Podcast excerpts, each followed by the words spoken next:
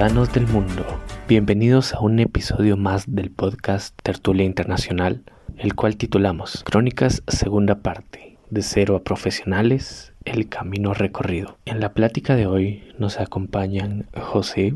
Hola, buenas tardes. Lore. Hola, hola. Y contamos con la participación especial de nuestras invitadas Mariana. Hola. Y Natalia. Hola.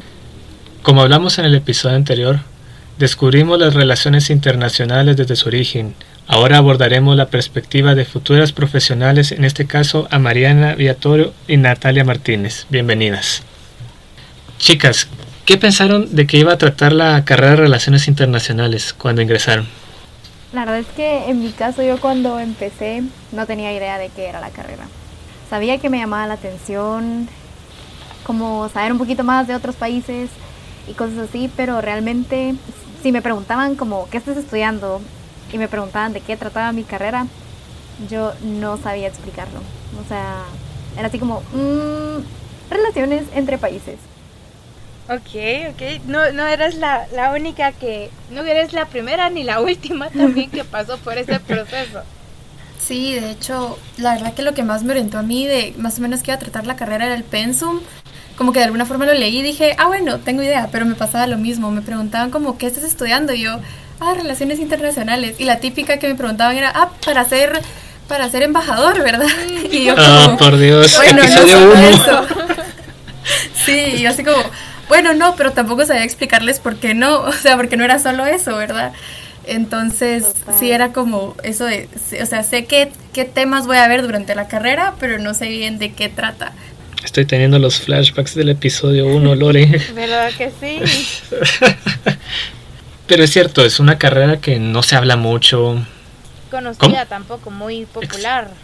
Exacto, yo incluso cuando dije que iba a seguir esto fue así como de, ah, pero ¿para qué vas a estudiar de política si aquí el que vende chicles a la esquina sabe cada chisme del país? Pero es que eso no es. Es una carrera seria, es una carrera que es poco explorada, multidisciplinaria. Pero ese momento en el que ustedes salieron del colegio ya para la universidad que dijeron, quiero estudiar RI, ¿cómo fue eso? ¿Cómo fue decir, quiero estudiar relaciones internacionales? Sé que esto es lo mío. ¿O lo descubrieron en el camino? Yo creo que un poco de ambas, tal vez. Eh, porque al, momento de escoger carrera yo creo que a uno le ponen mucha presión, más o menos a partir de cuarto bachillerato, para decir, ¿y qué vas a, qué vas a estudiar, verdad? y uno así como no sé, pero eh, por lo menos mi camino hacia relaciones internacionales empezó más o menos con una maestra que tuve que nos dio ciencias eh, sociales, ¿verdad?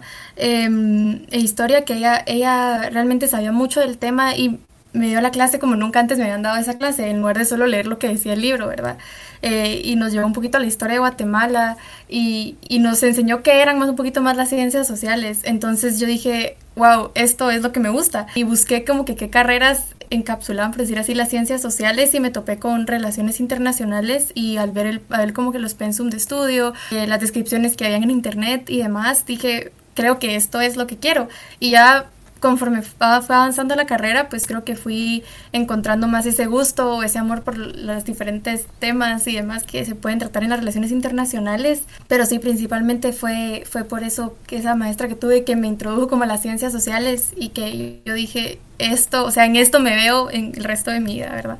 Qué lindo, qué lindo que tuviste también como la oportunidad que alguien te inspirara, por decirlo así, lo que platicábamos nosotros en el episodio anterior es de que a veces queremos seguir el ejemplo que hemos recibido desde casa o con alguien cercano. Por eso teníamos a alguien que quería ser odontóloga, pero cuando tú dices, no, es que esto es lo mío porque yo quiero algo diferente, yo les quiero preguntar a las dos si fueron como parte de, lo que nosotros llamamos el estereotipo, ¿no? De el cuerpo diplomático, pero se vale, se vale decir, yo también quiero construir mi carrera diplomática. El Ministerio de Relaciones Exteriores es un gran referente, un órgano muy importante en Guatemala. Yo les quiero preguntar si ustedes también lo consideraron, alguna vez acariciaron ese estilo de idea. Fijo, sí, si no, ¿qué, qué tipo de internacionalistas seríamos? ¿Verdad que sí? Todos pasamos por ahí. Bueno, de hecho, yo no, nunca, o sea, desde que entré sí me pasaba que siempre me decían eso y por eso es que a mí siempre que me dijeran, ah, para ser embajador, yo era así como, no, porque no era, o sea, yo sí no, no fue el camino que alguna vez me vi. eh, siempre lo había enfocado tal vez de otra forma y, y sí me pasaba que con mis compañeros cuando nos preguntaban el primer día, ¿verdad? Como que por qué están estudiando, qué quieren, qué quieren ser después, ¿verdad? Y, y, todos decían como así, ah, que embajador o que cónsul. La verdad que creo que ahí sí yo no, no fui de esas que decían eso, tampoco sabía qué quería hacer, pero tal vez no fue ese mi, Sabemos que hay un más allá que la diplomacia, pero todavía no estamos seguros qué es, ¿verdad? Sí. Ok. Bueno, ya teniendo como un poquito más de claridad, entrando, adentrándose en la carrera, ¿podrían ustedes como recordar o mencionar un pedazo que dijeron, no, o sea, yo sé que esto lo necesito para terminar mi formación, pero este ámbito no es lo mío, yo no me veo como profesional en esta área. Ciencia política. Ciencia política y administración pública. Yo así como, ¿por qué estoy viendo esto? no, no, pero, pero, o sea, sí sabía que era parte importante de la formación, pero sí es como esas clases que no te apasionan, o sea, que sabes que las tenés que pasar porque es parte del pensum, ajá, que no te mueven como otras clases. En mi caso, yo creo que no. Eh, yo lo que tengo, que ha sido un problema mío, es que a mí me gustan, o sea, como que me cuesta mucho especializarme en algo, pero por lo general me gustan todas las cosas. O sea, yo era la niña en el colegio que le preguntaban cuál es tu clase favorita y, yo decía todas, pero y no había ninguna que no me gustara. Eh, y entonces creo que en la carrera me pasó algo similar, como que en, Em, todas las clases de alguna forma me gustó su contenido. Sí hubo unas que no me gustaron, pero por, por el catedrático tal vez. Em, por lo, en general yo diría que la mayoría me gustaron. La única, hubieron, hubo, perdón, un par que, que sí me costaron, eh, como pensamiento político, sobre todo pensamiento político 2. Pero de alguna forma me gustaba, o sea, la sufrí, pero me gustaba.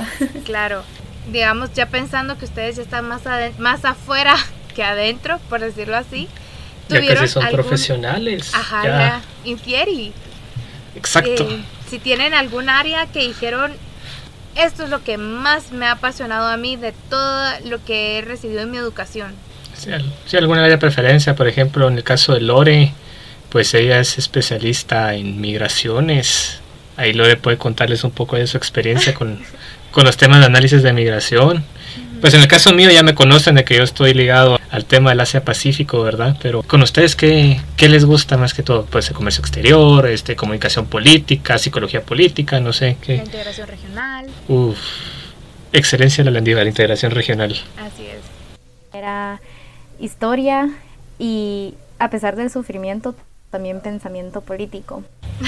Porque es como, es, enterarte de los chismes de la, de la historia de los países como, no sé, lo que le agrega sabor a la carrera. Entonces, sí, eso, eso era lo que, lo que más me gustó, lo que más me apasionaba de la carrera.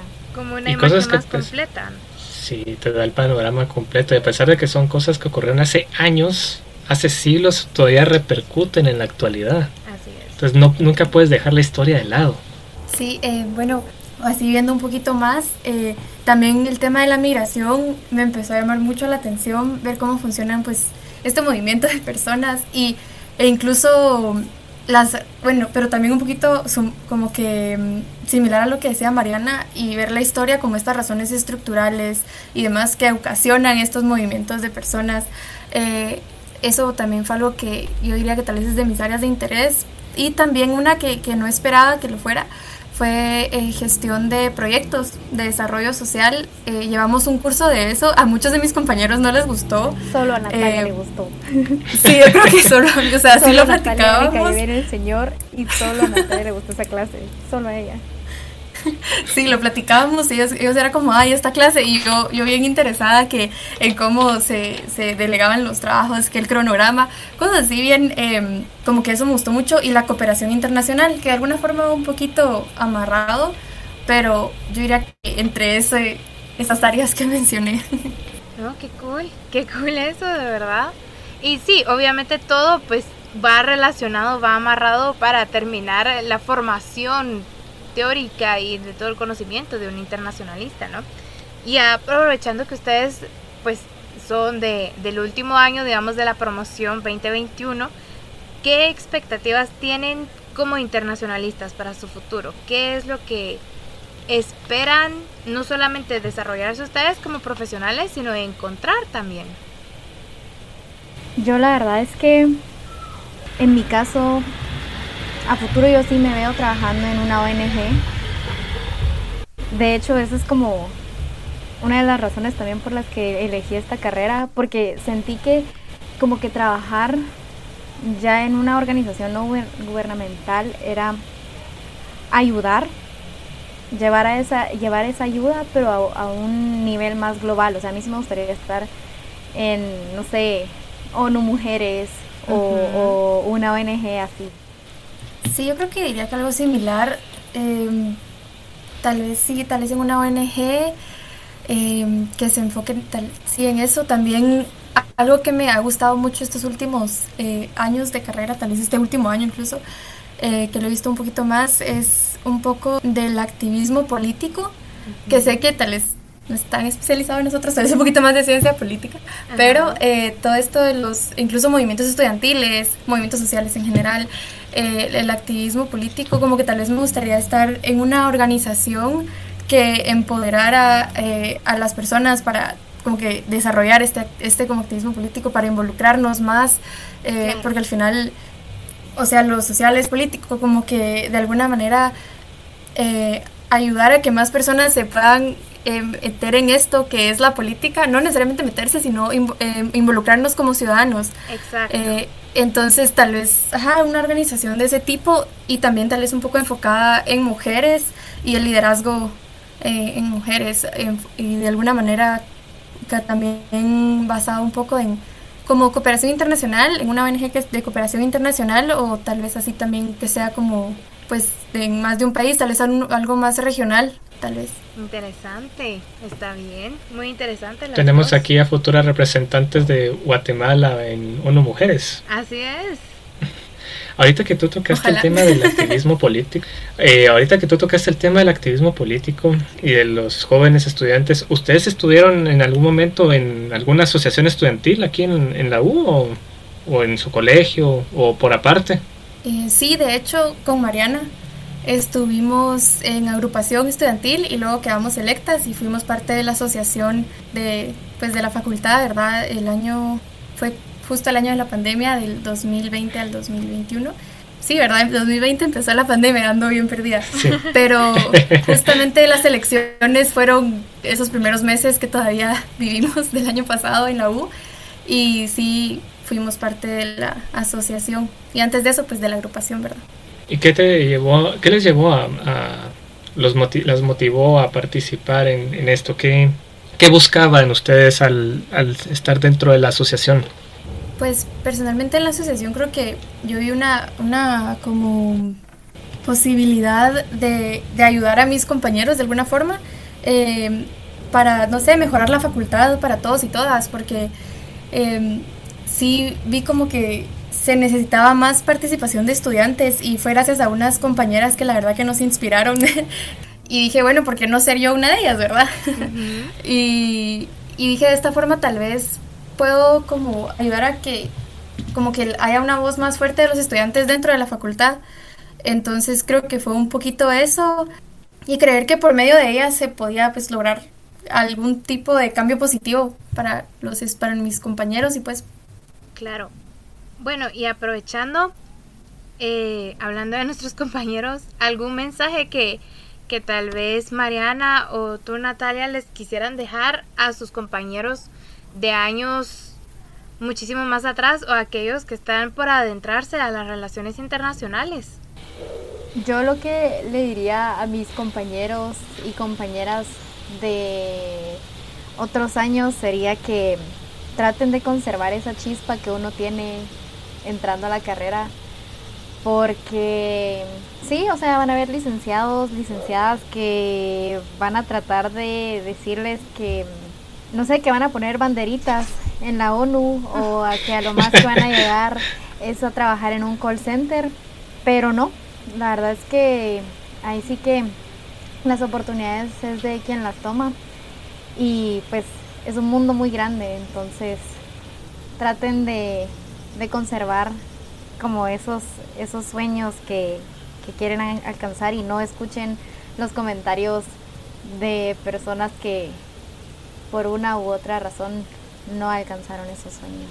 Sí, totalmente, como dice Mariana, y también si aún están pensando si meterse a relaciones internacionales o tal vez, no sé, ya no seguirlo estudiando, yo lo que les puedo decir es que las relaciones internacionales tienen algo para todos. Definitivamente pueden encontrar algo que les guste, eh, tiene mucho para ofrecer la carrera y aunque tal vez no conozcan a nadie que haya estudiado esto o nadie en su familia o, que los confundan con no sé, con algo más o que les digan por qué no mejor estudias derecho, como me pasó, creo que nos ha pasado, pero eh, lo que les puedo decir es que realmente sí, la carrera tiene mucho para ofrecer y, y definitivamente se, se ven cosas súper interesantes, em, sé que pueden encontrar algo que los apasione realmente y, y, de, y genuinamente, como les había comentado, yo siento que hasta soy una persona diferente de forma muy positiva y que incluso gracias a eso he podido influir positivamente en otras personas. Entonces, definitivamente escoger relaciones sí fue una buenísima decisión y sé que para ustedes también lo va a hacer.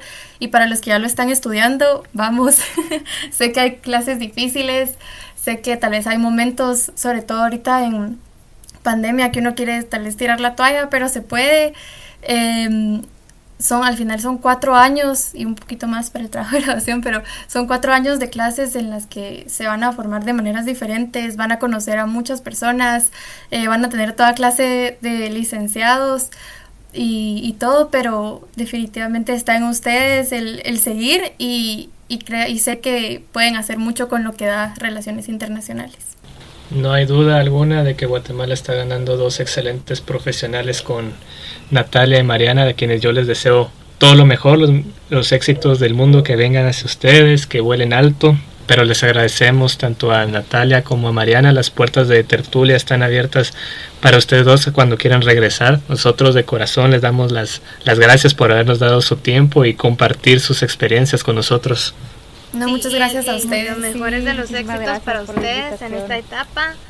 Felicidades que ya terminaron digamos, la parte alto. más larga. Ahorita viene lo más interesante, muchos ánimos, muchos éxitos y sigan adelante.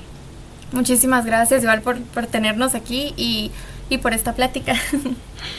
Pero no nos adelantemos. Todo esto y mucho más lo seguiremos discutiendo en los siguientes capítulos. Gracias por escucharnos en este episodio y quédense pendientes de todas nuestras redes sociales para saber más sobre los siguientes episodios, los cuales estarán siendo publicados quincenalmente en su plataforma digital de preferencia. Asimismo, recordemos que son las decisiones las que nos hacen ser quienes somos y siempre podemos optar por hacer lo correcto. Hasta luego.